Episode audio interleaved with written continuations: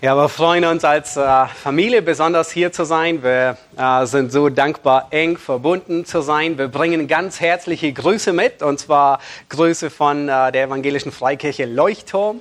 Wir hatten das Privileg, heute Morgen schon Gottesdienst zu feiern und ähm, äh, sogar einige eurer Mitglieder bei uns zu haben.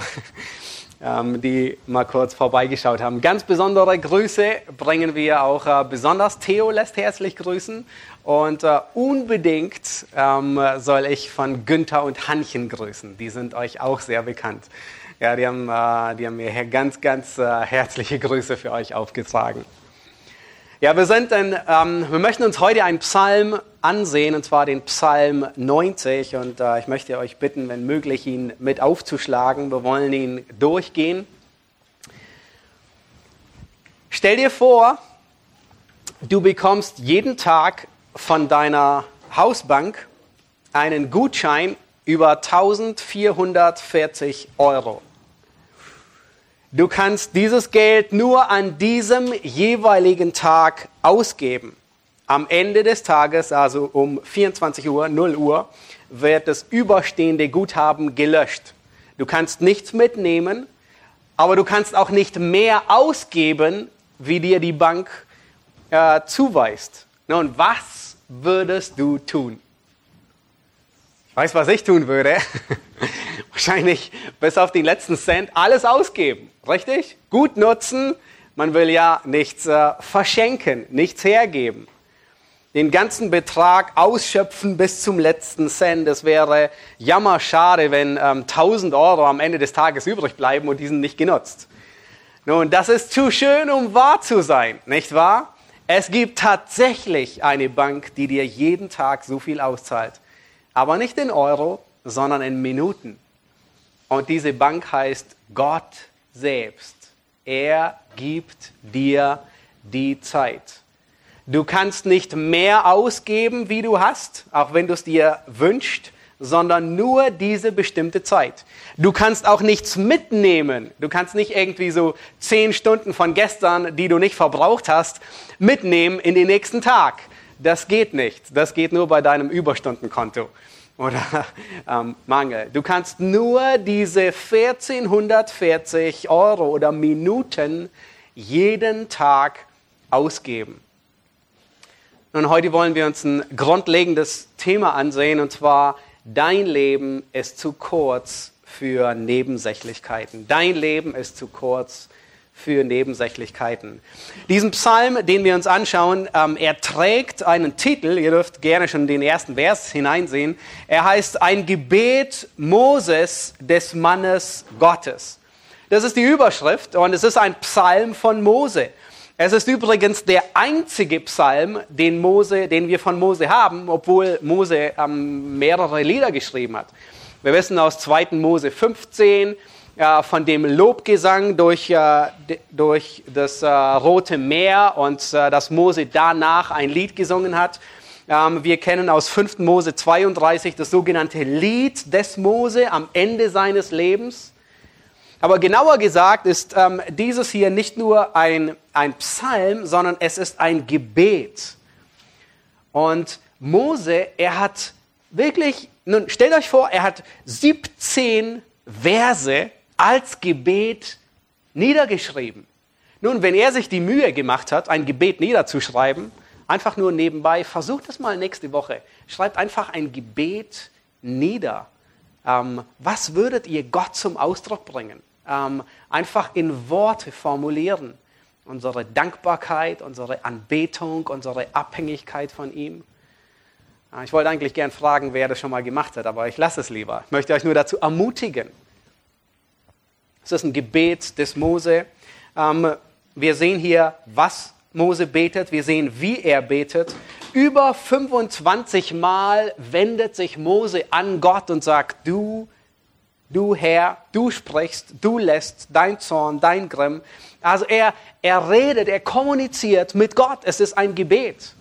Nun, wann hat Mose diesen Psalm niedergeschrieben? Wir wissen es nicht genau, aber man, man vermutet ungefähr, dass es eher gegen Ende seines Lebens war, gegen Ende der Wüstengeneration. Man vermutet so ungefähr 4. Mose 20. Ähm, es ist gut möglich, dass es nach dem Tod seiner Schwester Miriam bereits war. Miriam ist gestorben. Ähm, sehr wahrscheinlich ist auch Aaron, sein Bruder, gestorben. Ähm, Mose ist gut möglich, dass die Begebenheit am Haderwasser auch schon bereits war, wo nämlich Gott Mose wegen seinem Ungehorsam verbietet, ins Land Kanaan hineinzugehen. Und äh, Mose, er, der, der wahrscheinlich zwei, drei Millionen Israeliten aus Ägypten herausgeführt hat, er, der ähm, so barmherzig und mitfühlend war, er, der die ganze Last dieses Volk getragen hatte, er darf nicht hinein ins gelobte Land, in das Endziel, nach dem sich alle gesehnt haben. Sind wahrscheinlich die letzten zigtausend Israeliten noch am Leben und im Prozess des Sterbens. Ich habe kurz äh, mathematisch äh, eine, eine ähm, Rechnung aufgestellt. Wisst ihr, wie viele Beerdigungen Mose jeden Tag gemacht hat? Nun, wir wissen, dass so ungefähr über, knapp über 600.000 gerüstete Männer über 20 Jahre aus Ägypten herausmarschiert sind.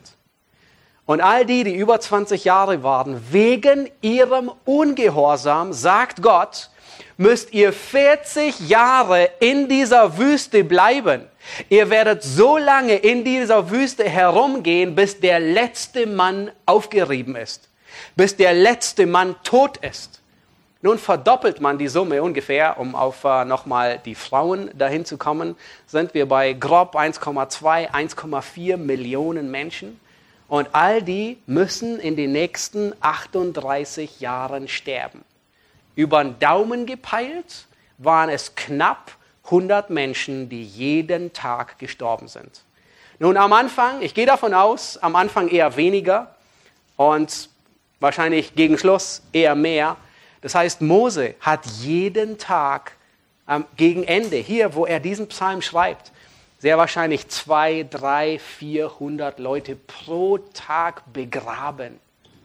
Nun, er hatte es vor Augen, wie kurzlebig das Leben ist. Er hatte es vor Augen, was der Zorn Gottes ist. Ähm, er hat es gesehen, jeden Tag mehrere Menschen begraben. Nun lasst uns den ersten Vers lesen. Mose beginnt mit den Worten, Herr, du bist unsere Zuflucht von Geschlecht zu Geschlecht. Mose sagt, Herr, du bist unsere Zuflucht. Nun, das Wort kann auch Stadt oder Zuhause bedeuten oder ein Schlupfwinkel.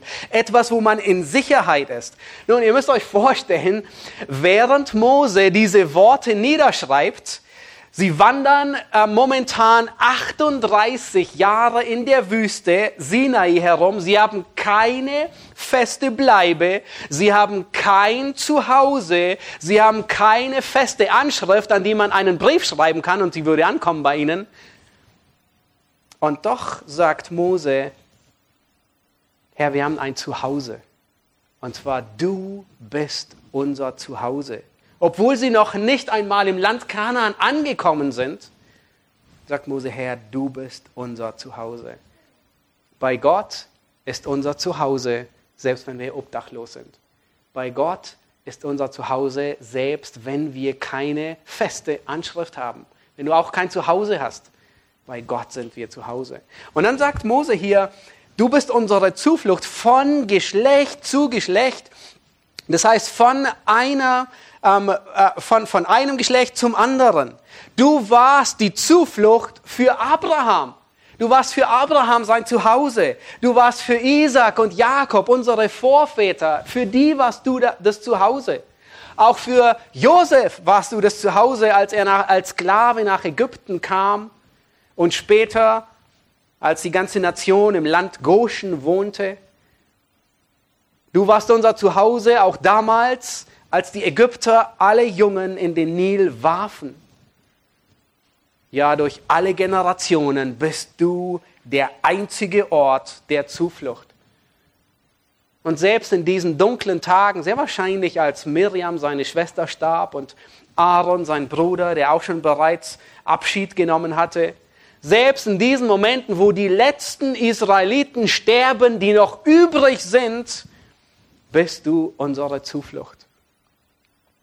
Nun, wenn wir den Psalm so lesen, dann stellen wir fest, dass Mose, besonders wenn wir in die Mitte des Psalmes kommen, dass Mose sehr viel von dem Zorn und dem Grimm Gottes redet. Aber wisst ihr, was erstaunlich ist? Der ganze Psalm enthält keinen unterschwelligen Vorwurf. Der ganze Psalm ist kein Klagen. Mose klagt nicht einmal. Er beschwert sich nicht einmal. Er jammert nicht einmal. Er ist nicht einmal unzufrieden. Obwohl Gott ihm, wissen wir nicht, wie, wie viel Zeit vorher gesagt hat, Mose, du wirst nicht in das Land eingehen. Das Ziel, wo alle hin wollten. Mose, er beschwert sich nicht einmal, sondern Mose, er lässt die Eigenschaften Gottes in vollem Licht erstrahlen. Und der nächste Vers, der Vers 2, der, der nennt uns den Grund, warum Gott die einzige Zuflucht ist. Schaut euch an, Vers 2, da sagt er, ehe die Berge wurden und du die Erde und den Erdkreis hervorbrachtest, ja von Ewigkeit zu Ewigkeit bist du Gott. Wisst ihr, warum Gott die einzige Zuflucht ist? Er ist die einzige Konstante. Er existiert noch bevor es die Welt gab, von Ewigkeit. Und er wird nie aufhören zu existieren. Nun, das ist die erste Wahrheit, die wir lernen wollen und die wir lernen müssen, die du lernen musst. Gott ist ewig. Gott ist ewig. Das ist der Grund, warum er unsere Zuversicht ist. Unser, er ist eine Konstante er ist wie ein Naturgesetz, das sich nie verändert. Nun, wie die Schwerkraft, sie verändert sich nicht. Sie ist heute nicht so und morgen so. Stellt euch vor, ihr würdet mit immer unterschiedlicher Schwerkraft jeden Tag aufwachen. Wir wissen nicht, ob wir morgen auf der Decke entlang laufen würden. Heute würden wir uns anfühlen, wie als würden wir 20 Kilo wiegen und dann nimmt die Schwerkraft ein bisschen zu. Übermorgen fühlt es sich an, als würden wir mit 200 Kilo herumlaufen. Nein, da ist immer eine Konstante da. Und genauso ist Gott. Er ist so konstant. Deswegen hat er die ganzen Konstanten erschaffen. Er ist, er, ist, er ist von Ewigkeit zu Ewigkeit. Er ist ein Fixpunkt, der sich nicht ändert. Und das ist der Grund, dass, wir, dass er unsere Zuversicht ist, dass wir uns bei ihm bergen können. Er verändert sich nicht. Er hat sich nie geändert und er wird sich nie ändern. Nun, wenn wir in unsere Tage hineinsehen, dann stellen wir fest, wie schnelllebig unser Leben ist, nicht wahr? Es ist geprägt von Veränderung.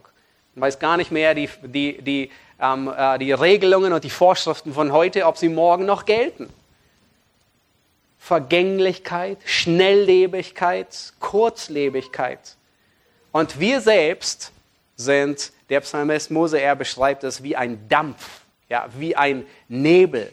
Und das ist die erste Lektion, die Mose hier lehrt, dass Gott ewig ist. Und die zweite sind, wir sind vergänglich. Du bist kurzlebig. Nun, die nächsten neun Versen, die wir uns anschauen, da macht Mose einen riesigen Kontrast. Und zwar genau das Gegenteil von Gott. Gott ist ewig, deswegen ist er die Zuversicht und die Zuflucht. Und nun werden wir feststellen in den nächsten neun Versen, dass du und ich, dass wir kurzlebig sind. Genau das Gegenteil von Gott. Gott ist ewig, er verändert sich nicht, er ist eine Zuflucht, aber der Mensch ist vergänglich und er stirbt. Schaut euch Vers 3 an. Dort sagt Mose, du lässt den Menschen zum Staub zurückkehren und sprichst, kehrt zurück, ihr Menschenkinder. Nun, es ist kein Geheimnis, was geschieht, wenn wir sterben. Auch wenn man den Sarg zudeckt und in die Erde hinunterfährt, ich hoffe, jeder von euch war bei einer Beerdigung dabei, es ist keine Überraschung, was geschieht. Der Mensch, er kehrt zum Staub, zur Erde wieder zurück. Kannst du dir das vorstellen? Du, du, du, du, du und ich auch. Jeder von uns. Jeder, der heute so putzmunter, so quietschfidel auf dem Stuhl sitzt und das blühende Leben so dahinstrotzt, eines Tages wirst du zu Staub werden. Jeder von uns.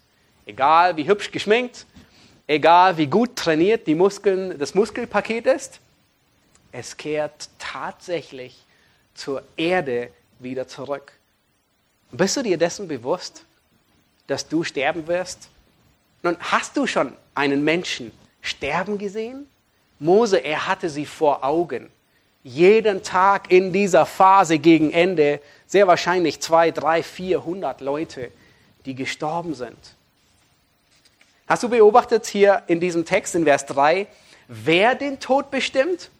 Schau dich an, Vers 3. Du lässt den Menschen zum Staub zurückkehren und sprichst, kehrt zurück, ihr Menschenkinder. Nun, Gott bestimmt, wann deine letzte Stunde schlägt. Es ist nicht der Zufall. Es ist nicht ein Unglück. Es ist kein vorzeitiger Tod. Es sind nicht die Sterne. Es ist nicht eine Krankheit. Es ist, nichts, es ist nicht Herzversagen, sondern du stirbst, wenn Gott sagt, kehre zurück. Und der Staub zu Erde wird und der Geist zu Gott geht. Das ist, was Prediger sagt.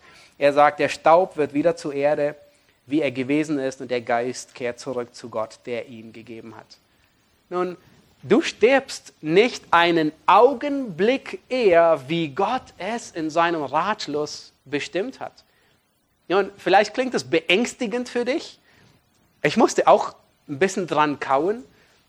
Im, Im, ersten Moment ist es beängstigend, aber nein, es soll uns viel mehr motivieren, dass wir unsere Tage zählen, weil Gott unsere Tage gezählt hat. Das heißt, Gott hat unsere Tage schon gezählt. Und es soll uns bewusst machen, hey, wir wollen auch auf unsere Tage achten. Psalm 139, Vers 16, sagt David, in dein Buch waren geschrieben alle Tage, die noch werden sollten, als noch keiner von ihnen war. Das heißt, Gott weiß, wie viele Tage du lebst und wie viele schon abgehakt sind, wie, wie, wie weit die Strichliste ist. Niemand von uns weiß es. Bevor du in diese Welt geboren wurdest, hat Gott bereits bestimmt, wie lange dein Leben hier auf Erden sein soll. Und du weißt nie, wann es zu Ende ist. Es gibt einen Morgen, an dem das dein letzter Morgen ist. Es wird einen Morgen geben, dass der letzte in deinem Leben ist, wo du das letzte Mal deine Füße aus dem Bett stellst und aufstehen wirst. Wir wissen es nicht. Und es soll uns nicht beängstigen, sondern soll uns Trost und Zuversicht geben, weil bei Gott unsere Tage gezählt sind.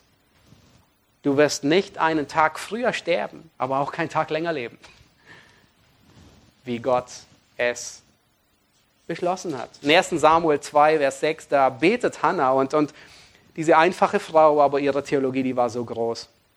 Sie sagt, der Herr tötet und macht lebendig. Ja, sie weiß, dass Gott die Lebensdauer bestimmt. Und dann fährt Mose fort in Vers 4 und er sagt, ähm, schaut in Vers 4 hinein, er sagt, denn tausend Jahre sind vor dir wie der gestrige Tag, der vergangen ist und wie eine Nachtwache. Nun stell dir vor, vielleicht hast du es dir schon gewünscht, aber stell dir vor, dein Leben würde tausend Jahre dauern. Und ich bin, ähm, nun, wisst ihr, wen Mose hier vor Augen hatte, als er davon spricht? Oh, er hat die ersten fünf Bücher Mose niedergeschrieben. Ersten Mose, da werden so gewisse ähm, Namen genannt. Und es gibt einen Namen, der hat ähm, den Weltrekord gesetzt auf Lebenslänge. Methuselah, er hat 969 Jahre gelebt. Unglaublich. Also der Weltrekord wird wahrscheinlich nur im tausendjährigen Reich gebrochen.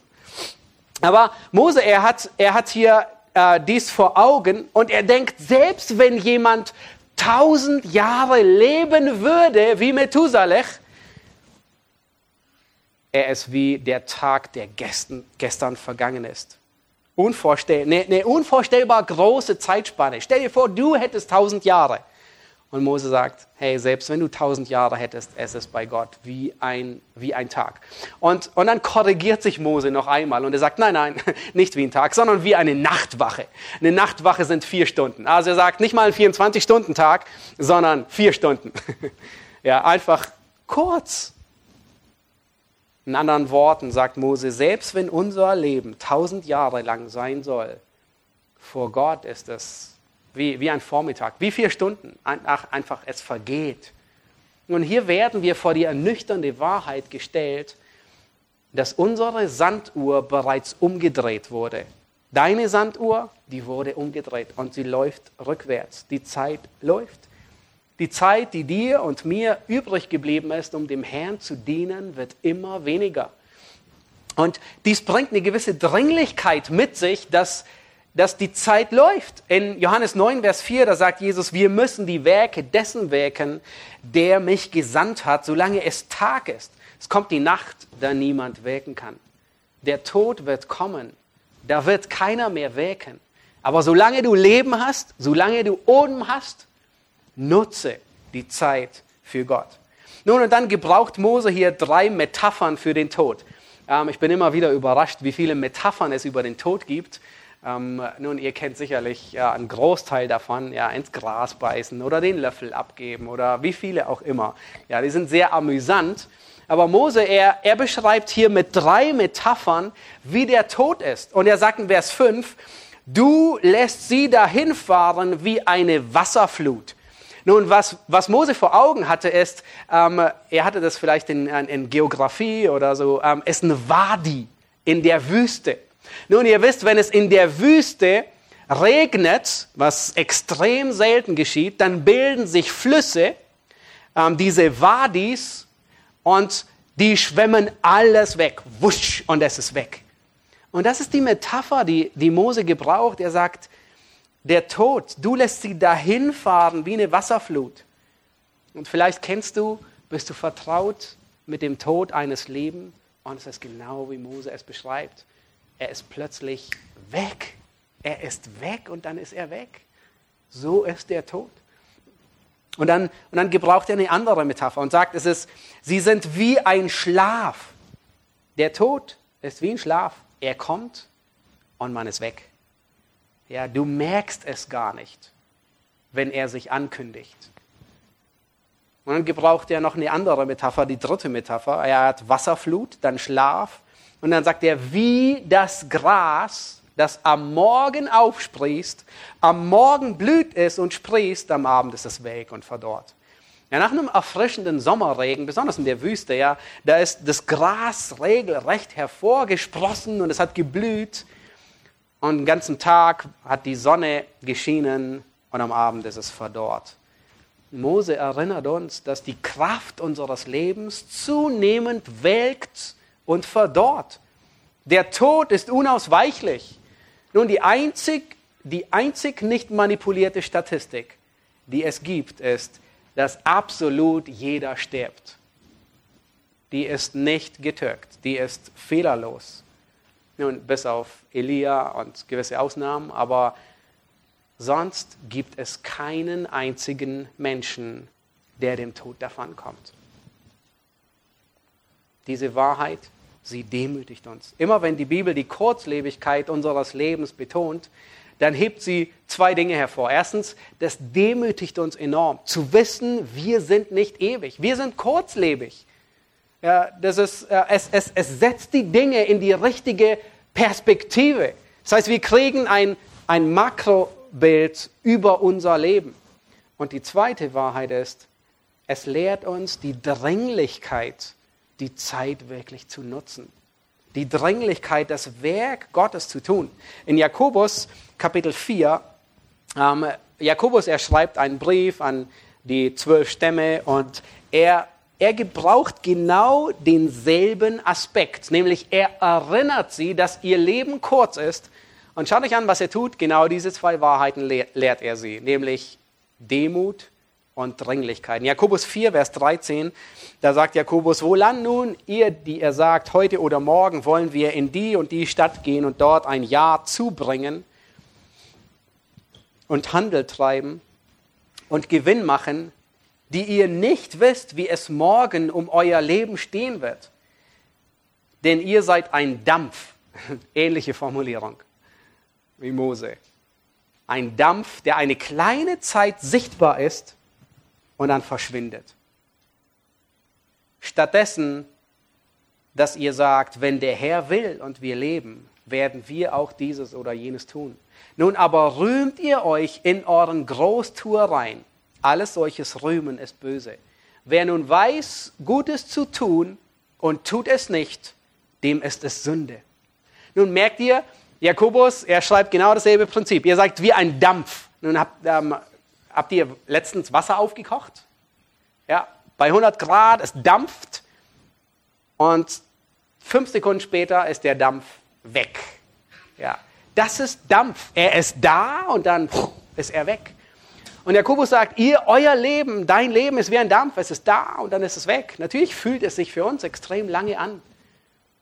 Und zwei Wahrheiten, die er hier lehrt, ist, sich bewusst zu machen, ich bin kurzlebig, mein Leben ist begrenzt, ist, dass ich lerne, demütig zu sein und dass ich die Zeit nutze. Und er sagt, wer nun weiß, Gutes zu tun. In anderen Worten, nutze die Zeit, um Gott zu ehren. Nun lasst uns weiterlesen in unserem Psalm, Psalm 90, Vers 7 bis 9. Und hier lesen wir davon, ähm, was Mose beobachtet. Er sagt, denn wir werden aufgerieben durch deinen Zorn und schnell hinweggerafft durch deinen Grimm. Du hast unsere Missetat vor dich hingestellt, unser geheimstes Tun in das Licht deines Angesichts, denn all unsere Tage schwinden dahin durch deinen Zorn. Wer verbringt unsere Jahr, äh, wir verbringen unsere Jahre wie ein Geschwätz. Nun, Mose, er sagt, wir werden aufgerieben durch deinen Zorn. Was war die Ursache dafür, dass die Israeliten in der Wüste alle gestorben sind, dass sie alle aufgerieben worden sind?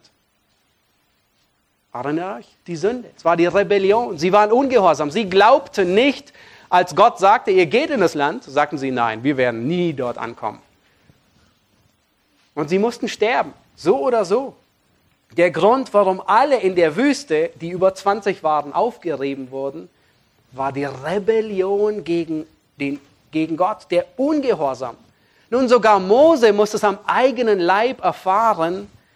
Er war einmal ungehorsam und Gott ahndet es sehr scharf und lässt ihn nicht einziehen in das Land Kanaan. Und das, das macht deutlich, wie Mose hier sagt, du hast unsere Missetat, ja, unsere Übertretung, unsere Schuld. Das, was im Geheimen geschieht, das hast du in dein Licht hineingetan. Nun, ähnlich so wie hier. Vorhin habt ihr es gemerkt, ja, wenn die Lichter so gedämmt sind, dann sieht man, dann sieht man nicht so viel. Aber ist das Licht an, dann, dann fällt auf einmal alles auf. Jeder Flecken, alles fällt auf. Und so ist Gott. Unsere Schuld ist nicht einfach, können wir nicht unter, unter den Teppich kehren sondern sie ist sie wird von Gottes Licht richtig erleuchtet, egal wie geheim sie sein mag. Und zum Schluss, warum stirbt jeder Mensch? Weil er ein Sünder ist. Das geht zurück auf den Garten Eden. In 2. Mose 2, Vers 17, da sagte Gott zu Adam und Eva, von dem Baum der Erkenntnis des Guten und Bösen sollst du nicht essen. An dem Tag, da du davon isst, musst du gewisslich sterben. Du stirbst, weil du ein Sünder bist. Jeder von uns stirbt, weil er ein Sünder ist.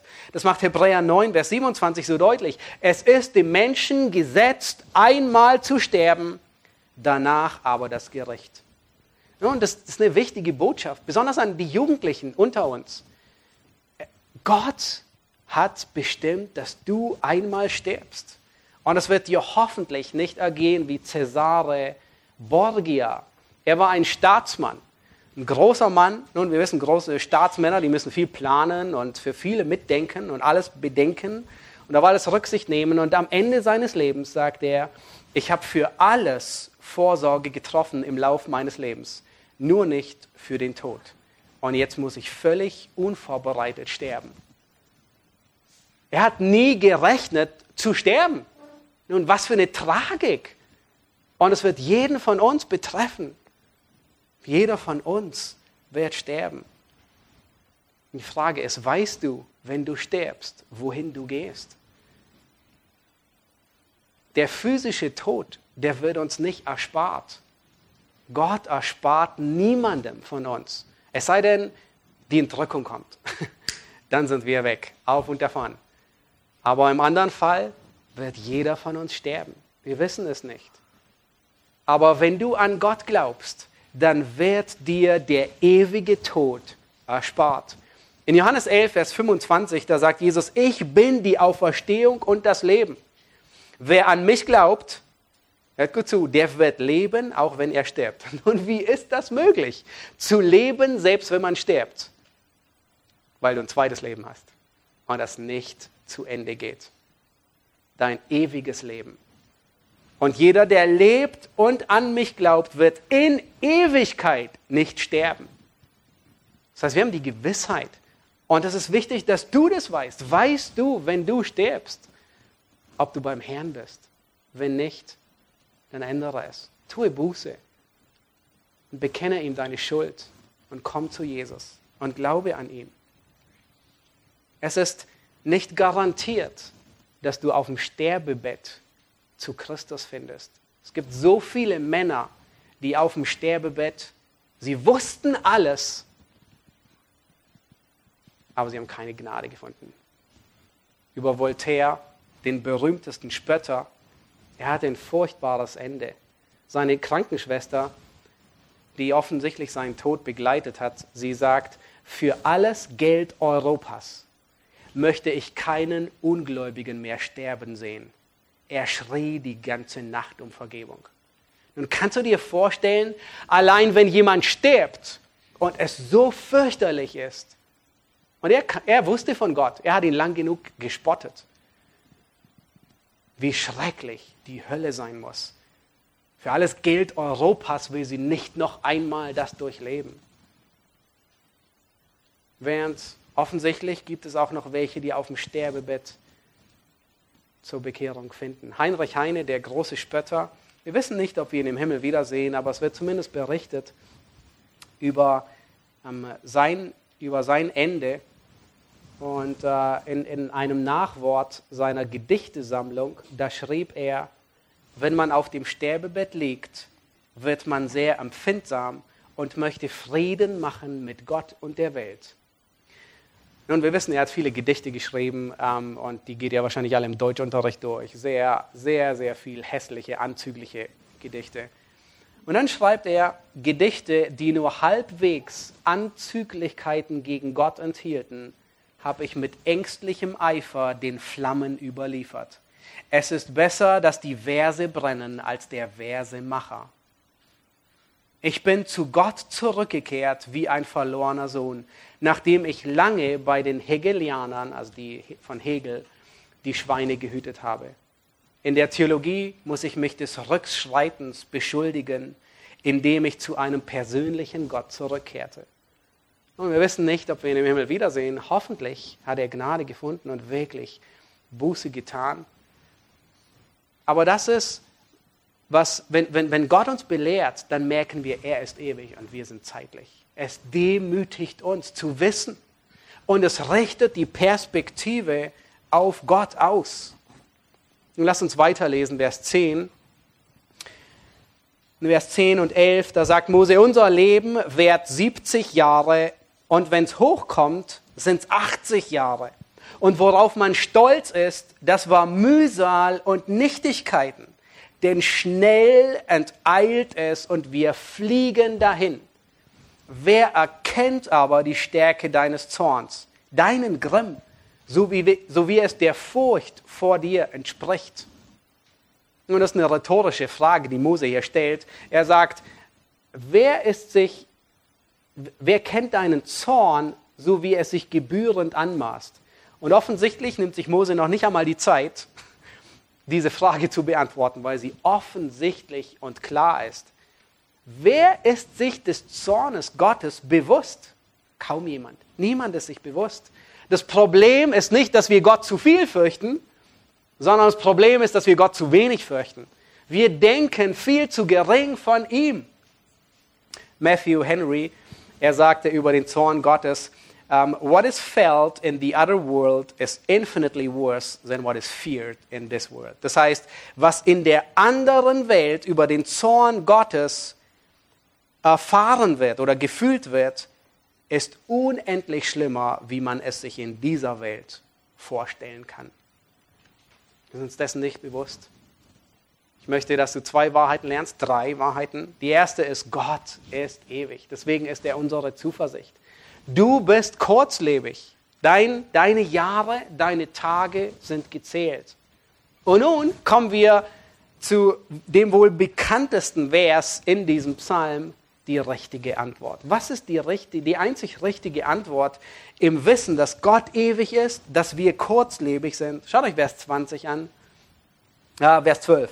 Vers 12. Er sagt, lehre uns unsere Tage richtig zählen, damit wir ein weises Herz erlangen.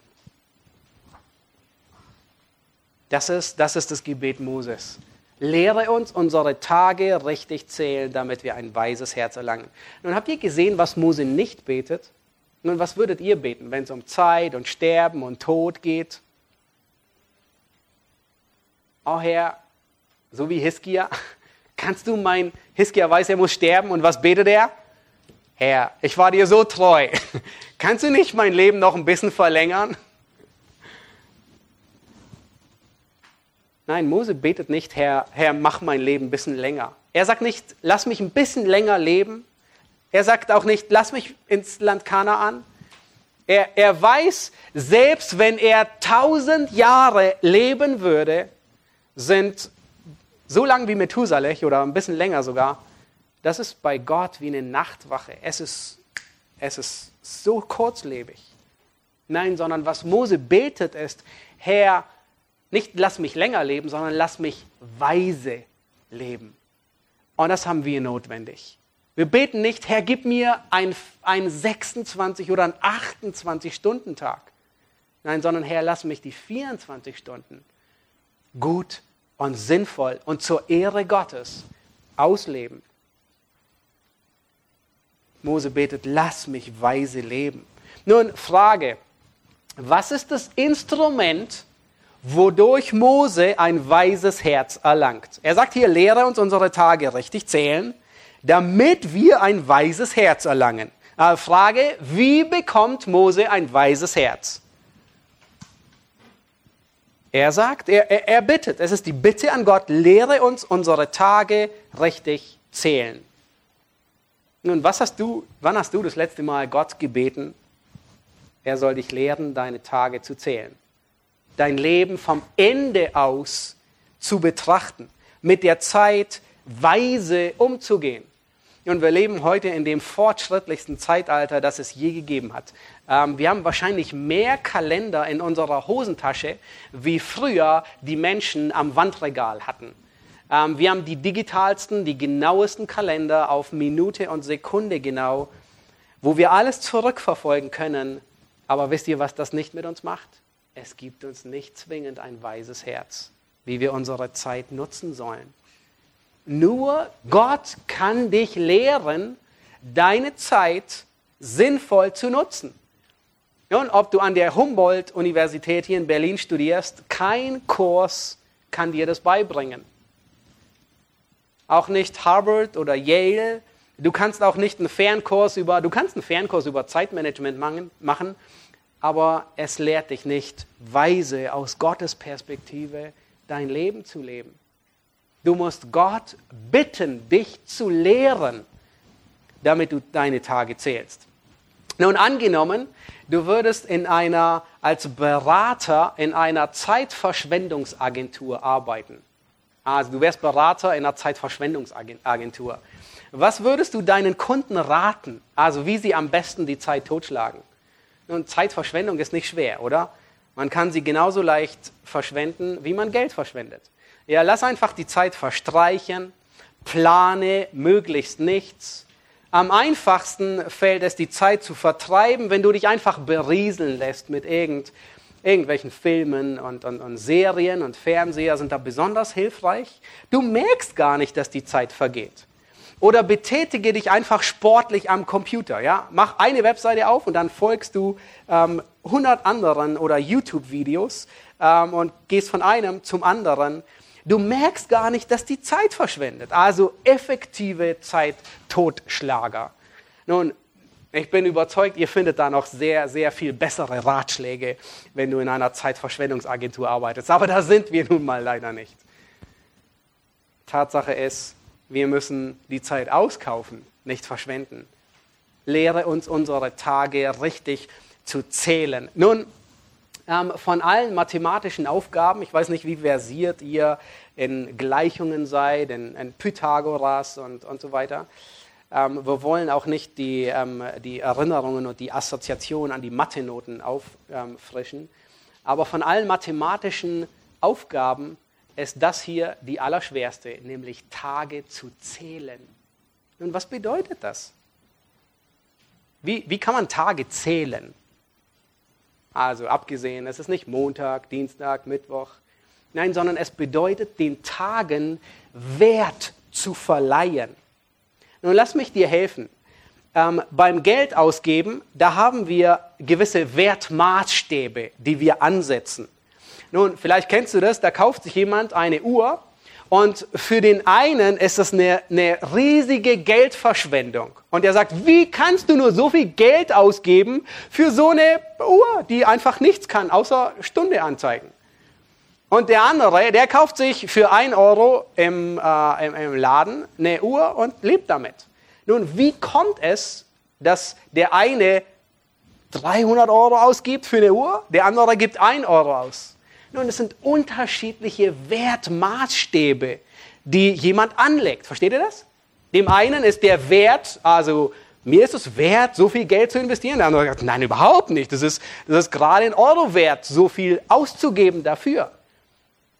Und genau dasselbe Prinzip gilt in Bezug auf die Zeit. Wir haben Wertmaßstäbe, die wir an einen Gegenstand anlegen.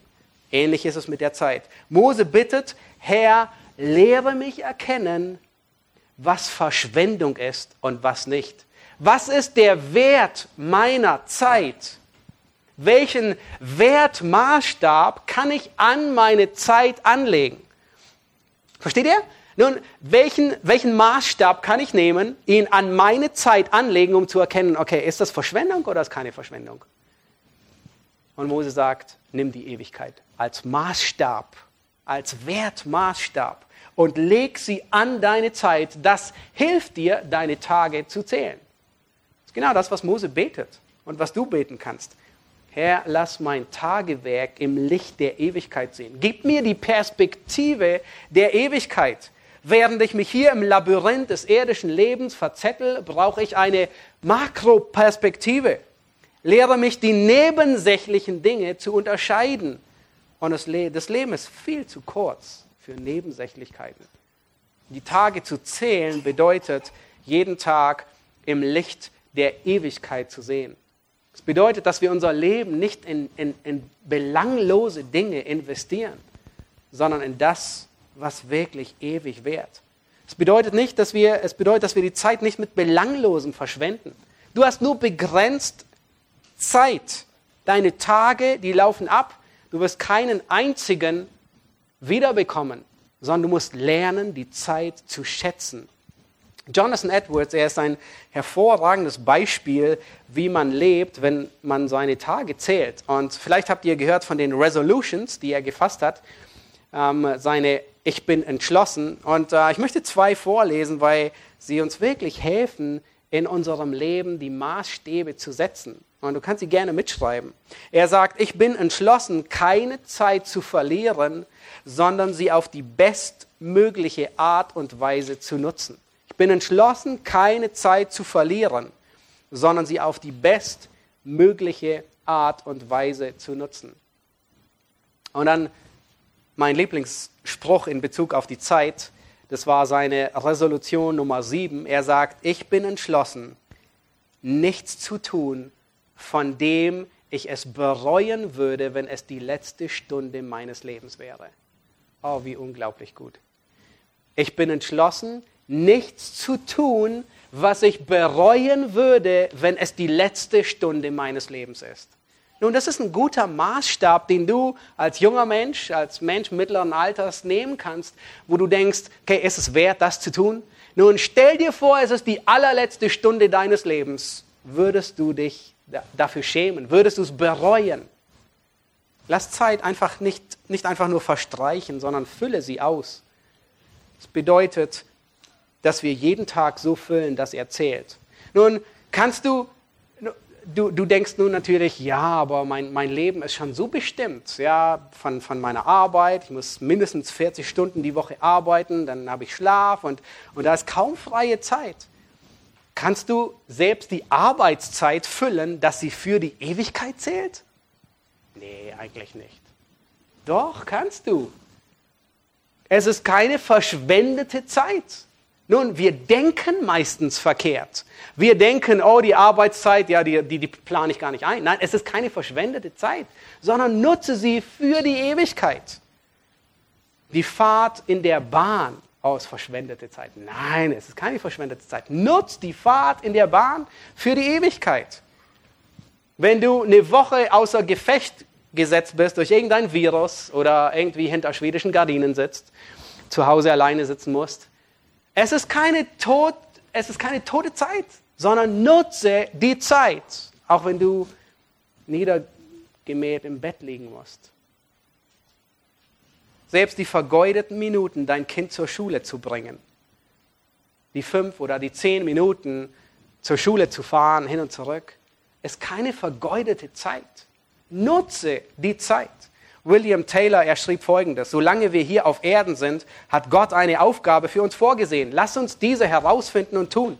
Und während wir sie tun, lass uns beten, dass Gott das Werk festigen möge, sodass unser Werk der Nachwelt zum Segen wird. Genau das tut Mose. Und dann lass uns die letzten Verse lesen. Er sagt, kehre zurück, o oh Herr, wie lange noch? Und hab Erbarmen mit deinen Knechten. Sättige uns früh mit deiner Gnade, so wollen wir jubeln und fröhlich sein unser Leben lang. Erfreue uns so viele Tage, wie du uns beugtest, so viele Jahre, wie wir Unglück sahen. Lass deinen Knechten dein Walten sichtbar werden und deine Herrlichkeit ihren Kindern. Und dann Vers 17, und die Freundlichkeit des Herrn, unseres Gottes, sei über uns. Das Werk unserer Hände fördere du für uns. Ja, das Werk unserer Hände wollest du fördern. Wisst ihr, Mose, er hat verstanden, die Zeit, die Tage zu zählen, die Zeit auszukaufen, bedeutet, dass wir in der Abhängigkeit der Gnade Gottes sehen, leben. Du kannst mit einem griesgrämigen Gesicht deine Tage nicht sinnvoll nutzen. Du kannst sie nicht gottgefällig nutzen. Er sagt hier, sättige uns mit deiner Gnade, so wollen wir jubeln und fröhlich sein. Erfreue uns. Nun wisst ihr, wann Mose das sagte? Vielleicht denkst du, oh, du hast ja keinen Einblick in mein Leben, wie elend es ist. Oh, weißt du, wenn es ein elendes Leben gab, dann war es das von Mose und das der Israeliten. Sie waren nur noch da, um ein paar Tage, Wochen, Monate zu leben. Also wenn es ein trostloses Leben gab, dann ihres. Sie alle haben gewartet, dass der Letzte stirbt, damit sie endlich ins Land Kanaan einziehen können. Wenn es hoffnungslos war, dann für sie. Aber wisst ihr, was Mose sagt? Herr, auch diese letzten Wochen, die von Trostlosigkeit geprägt sind, gib uns Freude. Lass uns erkennen, worauf es ankommt. Das heißt, wenn für sie war es wirklich düster. Und ich bin überzeugt, bei dir ist es nicht so düster. Zeit auskaufen heißt nicht, dass du mehr tust, sondern dass du die Zeit auf die richtige Art und Weise nutzt. Dass du sie für Gott gebrauchst. Dass du die Gnade Gottes erfährst. Dass du jubelst. Inmitten vom Zorngericht. Inmitten von, von Herausforderungen. Ich möchte schließen und einmal nochmal darauf hinweisen, wie, wie wertvoll die Zeit ist. Manchmal schätzen wir sie so wenig. Aber um den Wert von einem Jahr zu schätzen, frag einen Studenten, der gerade ein Examen nicht bestanden hat und das Jahr nochmal wiederholen muss. Um den Wert von einem Monat zu schätzen, frag eine Mutter, deren Baby zu früh geboren wurde. Um den Wert von einer Woche zu schätzen, frag den Herausgeber einer Wochenzeitung, nur eine Woche zu spät zu kommen. Um den Wert von einer Stunde zu schätzen, frag zwei Verliebte, die darauf warten, sich zu treffen. Um den Wert einer Minute zu schätzen, frag jemand, der gerade den Zug verpasst hat. Um den Wert einer Sekunde zu schätzen, frag jemand, der gerade einen Unfall verhindert hat. Um den Wert einer Millisekunde zu fragen, frag die Person, die gerade eine Silbermedaille bei den Olympischen Spielen gewonnen hat. Jeder Augenblick zählt. Lasst uns beten. Du darfst gerne sitzen bleiben. Herr, wir danken dir für diesen Psalm von Mose, der uns ähm, lehrt, dass wir das Leben aus deiner Perspektive sehen müssen und leben müssen. Herr, hilf uns, die richtigen Maßstäbe an unsere Zeit zu setzen, um darauf bedacht zu sein, wo wir Zeit verschwenden und wo wir Zeit wirklich sinnvoll nutzen zu deiner Ehre. Herr, ich bitte dich, dass wir uns besonders bewusst werden, dass unser Leben kurz, kurzlebig ist. Herr, dass unsere Lebenszeit bestimmt ist und wir nicht wissen, wann sie zu Ende geht. Gib du Gnade, Herr, wer noch nicht gerettet ist, dass er umkehrt, dass er ewiges Leben bei dir findet. Und wir preisen dich dafür. Amen.